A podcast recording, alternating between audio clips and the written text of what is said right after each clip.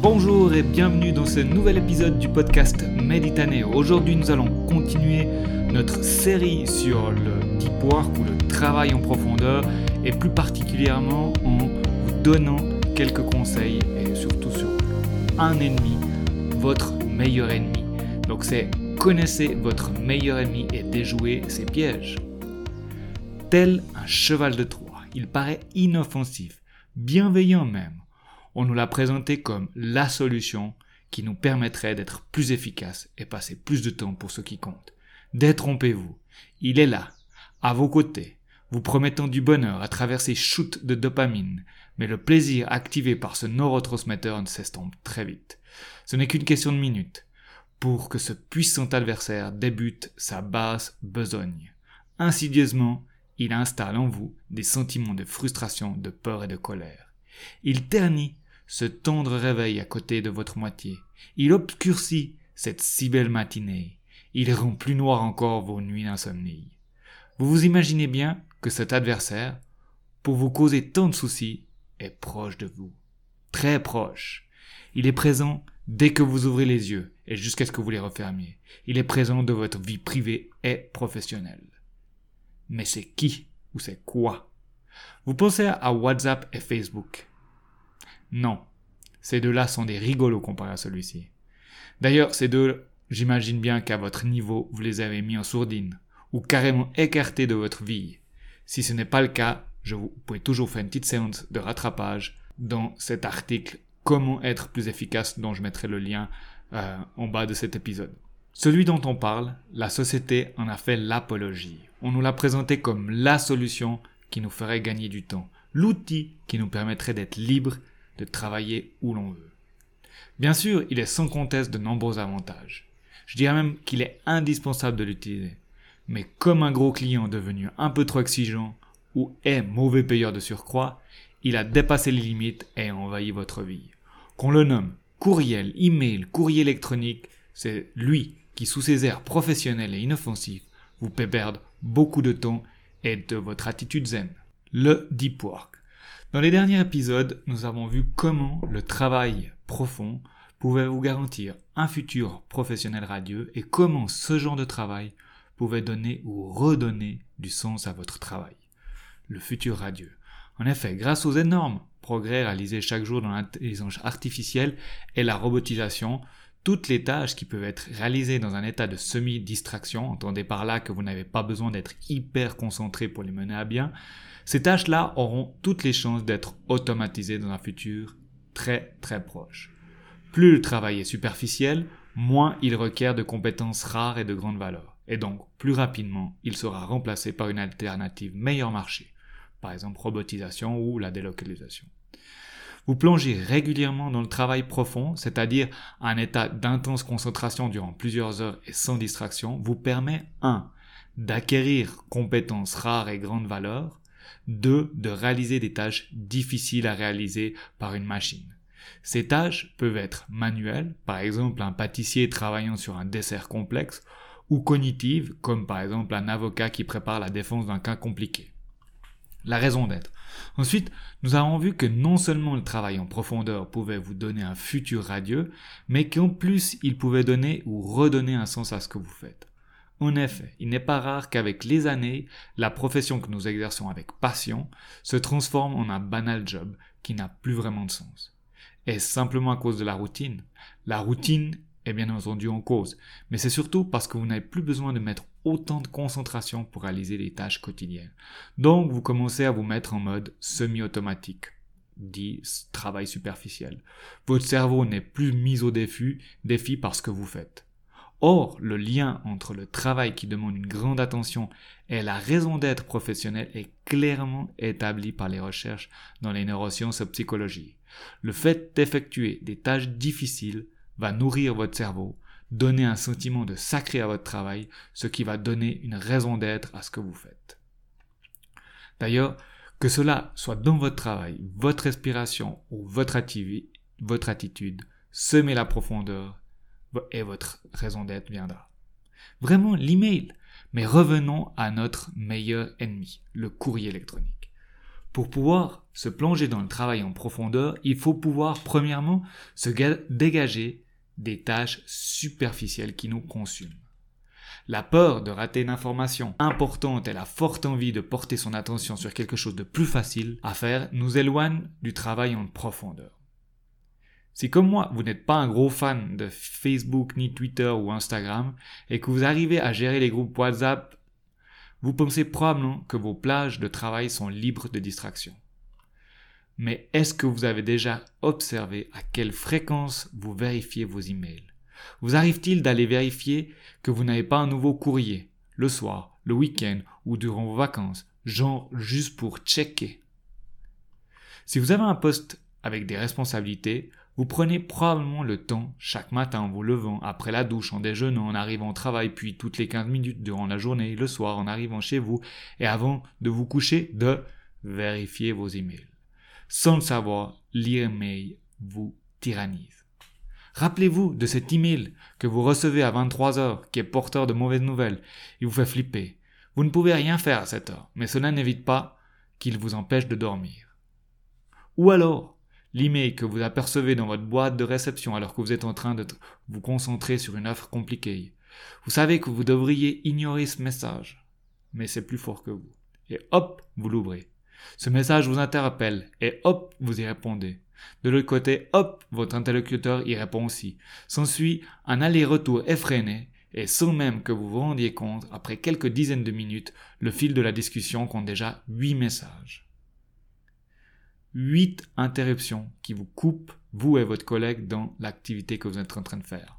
Quand on sait qu'après chaque interruption dans un travail qui demande une grande attention, vous devrez compter jusqu'à 25 minutes pour pouvoir retrouver le niveau de concentration dans lequel vous étiez avant de lire ce courrier, cela que fait que vous et votre collègue avez perdu près de deux heures et demie dans cet échange. Ces situations vous rappellent-elles quelque chose? Oui, en tout cas, c'est des situations que j'ai vécues et qu'on partage souvent avec moi. Avant de vous rendre compte, ces situations vous submergent. Vous n'avez pas terminé ce que vous vouliez faire ce matin. Vous êtes déjà en retard pour votre réunion. L'email est bien entendu indispensable pour la plupart des jobs. Rien ne sert de faire de la résistance. Par contre, comme un collègue qui viendrait chaque 5 minutes vous interrompre avec ses blagues sur les blondes, il faut mettre des limites à l'incursion de l'email dans votre travail. Il est indispensable de définir des stratégies pour gérer cet outil de travail. Et cela d'autant plus qu'il est rare qu'il y ait une politique d'entreprise bien définie sur le sujet. Cela viendra peut-être. Dans les prochains paragraphes, je vais partager avec vous les techniques qui ont fait leur preuve pour gérer efficacement votre boîte email et vous permettre de rester plongé dans les tâches à très haute valeur ajoutée pour vous et votre entreprise. Les stratégies.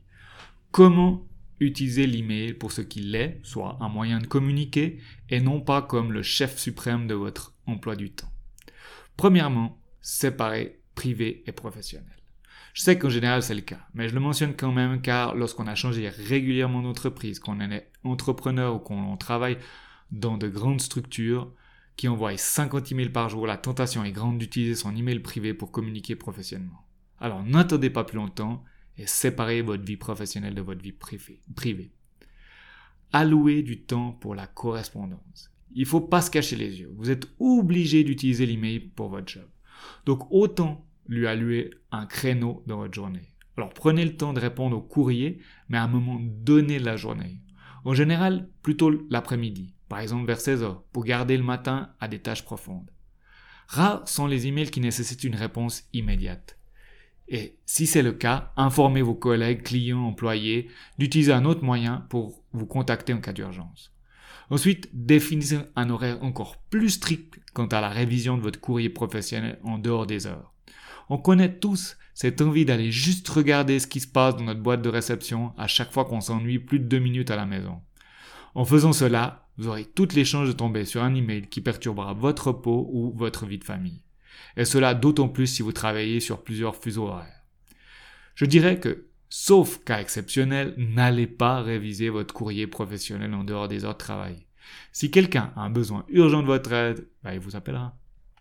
Si vous pensez, peut-être à tort, que cela risque de nuire à votre carrière, communiquez votre stratégie et expliquez les bienfaits de cette pratique sur votre productivité. Soyons honnêtes, le plus dur dans cette mesure est votre propre volonté à ne pas juste vérifier votre boîte dans un moment sans stimuler. Si cela est vraiment difficile pour vous, utilisez une application comme Boomerang sur Gmail qui permet de bloquer volontairement la réception des courriers en dehors de certaines heures. Autre euh, pratique, c'est simplement de ne pas répondre. Plus on progresse dans notre job, plus on est sollicité. C'est normal. Si ce n'est pas déjà le cas, il viendra un moment où vous ne pourrez humainement plus répondre à toutes les sollicitations. Donc autant commenter, commencer dès aujourd'hui à ignorer volontairement certaines d'entre elles.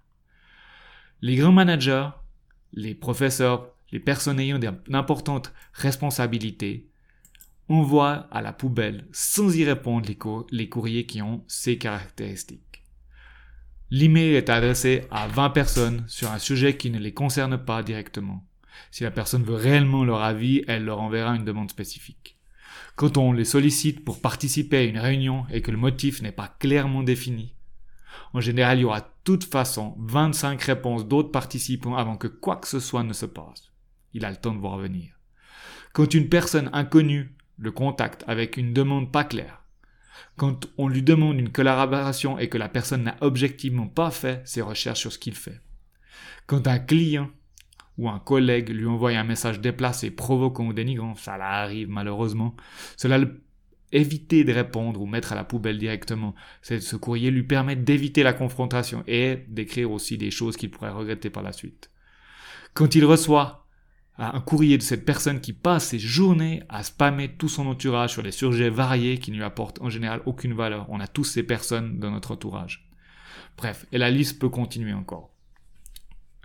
Cela peut paraître peut-être un peu fort, mais cette mesure est indispensable si vous voulez pouvoir rester concentré sur ce qui vous donne un sens à votre travail.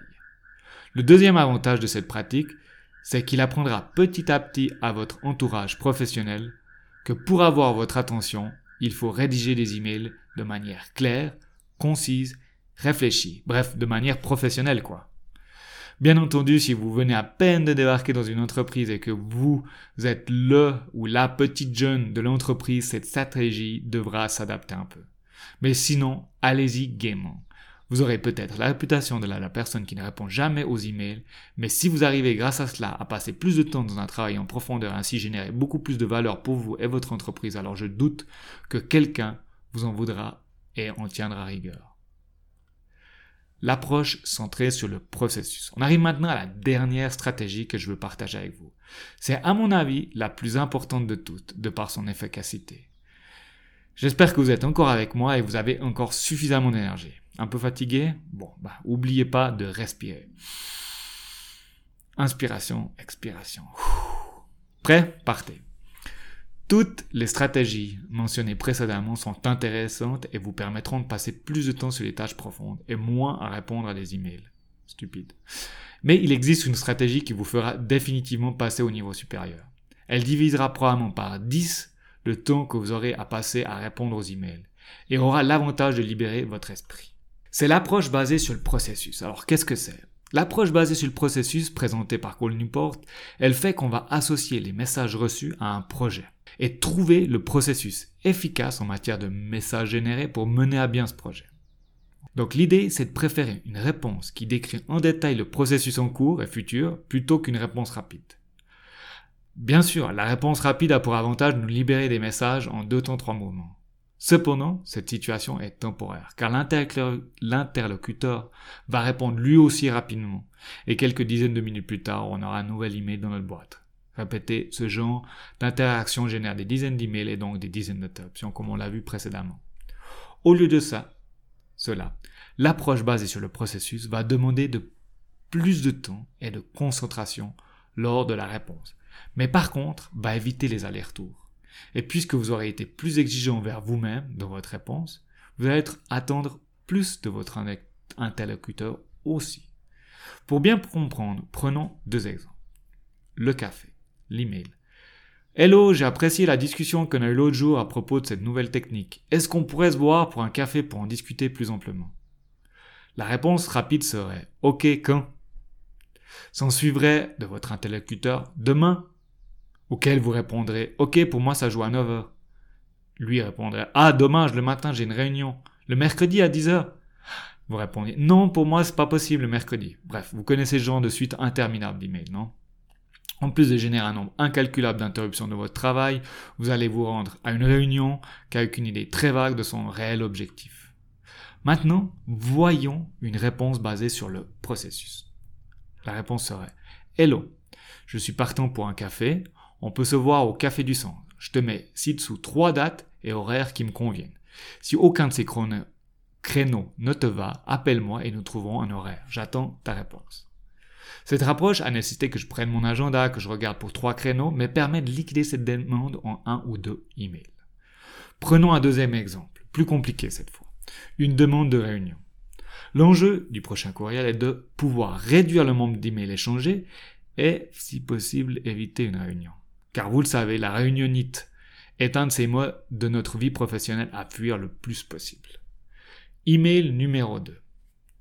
Hello, suite à notre discussion sur le projet X, il me paraît important d'organiser une réunion pour y voir un peu plus clair et définir les prochaines étapes du projet. La réponse rapide serait OK quand. Voici la réponse basée sur le processus. Hello. Pas de problème pour une réunion. Cependant, pour que cette réunion soit le plus efficace possible, je vous propose de m'envoyer par email les détails de notre discussion dont vous vous souvenez. Quand j'aurai reçu votre message, je créerai un dossier partagé sur Google Drive et j'ajouterai les détails dont je me souviens. Je ferai une synthèse de notre discussion et vous proposer les deux ou trois prochaines étapes du projet qui me paraissent les plus prometteuses. Je vous propose de prendre le temps d'étudier ces étapes avant de faire le point. Ensuite, si vous le jugez nécessaire, je vous propose de programmer un appel téléphonique d'ici à deux semaines lorsque je me serai libéré de l'urgent projet sur lequel je travaille. Et lorsque je vous répondrai en me faisant part de vos notes, indiquez deux dates et heures qui vous conviendraient le mieux et nous confirmerons cela. De prime abord, l'email basé sur le processus ne paraît pas très naturel et un petit peu gardé. Ce qui contraste avec les conventions sociales en matière d'email qui favorisent en général le style oral. Cependant, ils ont le mérite de montrer que vous prenez au sérieux la requête de votre interlocuteur, mais que vous mentionnez aussi que vous n'avez pas beaucoup de temps à votre disposition. Dans le premier, dans le premier email, l'objectif est d'aller prendre un café. Le processus est donc de définir un lieu, un moment pour se rencontrer. Pourquoi devoir échanger? 15 emails pour cela Pas besoin, non? Je définis le lieu et offre trois créneaux de temps. Bon. Dans le deuxième email, je reconnais que c'est important de clarifier la situation du projet X mais je veux à tout prix éviter de devoir me déplacer à Petauschnock, passer du temps dans le trafic pour avoir une réunion qui va durer des heures car elle est mal préparée. Au lieu de ça, je demande à mon interlocuteur de me montrer comment il prend au sérieux cette situation en faisant le résumé de ce qui se rappelle. Je suis aussi plus exigeant avec moi-même, je fais ma propre partie aussi et je m'impose un travail de synthèse de la conversion. Ainsi, que des réflexions sur les prochaines étapes. Mieux vaut passer 30 minutes au bureau tranquille à réfléchir que de perdre une matinée dans les bouchons et euh, avec une réunion.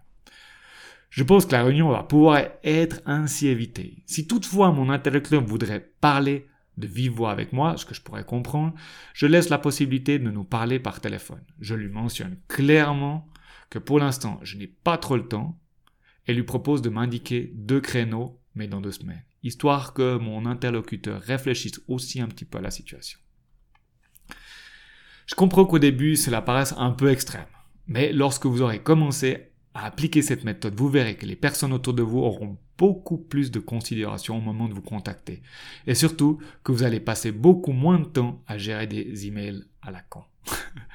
Call Newport dit, au final, ces petits tracas en valent la peine, la réflexion préalable à ce que vous êtes proposé par email vous permet de diminuer considérablement l'impact négatif de cette technologie sur votre capacité à exécuter des tâches vraiment importantes. Voilà, nous sommes arrivés à la fin de cette série sur le travail en profondeur. J'espère qu'elle vous aura plu et laissé des bonnes stratégies pour gérer votre vie professionnelle. Si c'est le cas, laissez un commentaire au-dessous de l'article ou euh, sur Apple Podcast. De mon côté, le travail en profondeur a pris beaucoup de place dans mes matinées de travail. Paradoxalement, j'ai vu ma productivité augmenter et mon niveau de stress baisser. Car Maintenant, je sais que je fais ce qui est vraiment important dans mon job. Ces choses, vous savez qu'on met toujours un peu de côté parce que c'est un petit peu difficile. Alors, on, a toujours d'autres choses à faire. Et c'est un peu de la procrastination déguisée. Le deep work m'a permis, ou le travail en profondeur m'a permis vraiment de m'asseoir. Hein. Bien sûr, au début, j'ai eu de la résistance à m'asseoir. Couper les sources de distraction et me plonger dans des analyses, des recherches, de l'écriture. Ah, on connaît tous au début cette forte résistance. Cependant, après un certain temps, j'ai commencé à aimer ces périodes de travail intense, effectuées dans le calme, car elles me donnent l'impression que je suis en train de faire quelque chose d'important, à tort ou à raison, et de contribuer à faire avancer mon entreprise, la société ou, ou sur ce que vous travaillez. J'ai aussi noté que je portais beaucoup moins d'importance aux petits conflits entre collègues, aux problèmes récurrents qu'on trouve dans toutes les structures professionnelles. Je dis pas que je me suis affranchi complètement de la critique, des plaintes, mais elles ont par contre beaucoup moins d'impact sur moi parce que je fais quelque chose qui me paraît important et en fait je me force à faire vraiment ces choses importantes qui en général euh, arrivent au dernier dans la to-do list, c'est vraiment si j'ai le temps. Hein, si vous êtes par exemple chef d'entreprise, euh, analyser votre situation actuelle, voir où c'est que vous pouvez gagner du temps, voir où, euh, quel projet et pourquoi les projets n'ont pas réussi à être livrés en temps et en or et en argent. Si vous êtes pâtissier, je reprends cet exemple, voir quels sont vraiment les besoins, qu'est-ce que mon client veut, toutes ces, analyses qu'il faut pour mener à bien, vraiment s'asseoir, écrire, analyser, faire des recherches. Bref, le travail en profondeur a eu sur moi comme sur beaucoup d'autres personnes, de réels bénéfices sur ma satisfaction professionnelle. Alors je vous invite vraiment à essayer, euh, c'est vraiment cool.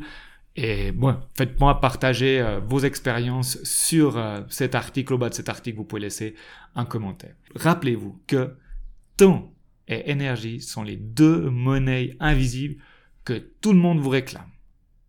Pour arriver à avoir une vie professionnelle étincelante, à vous de bien les dépenser. Allez, on se retrouve dans deux semaines. Ciao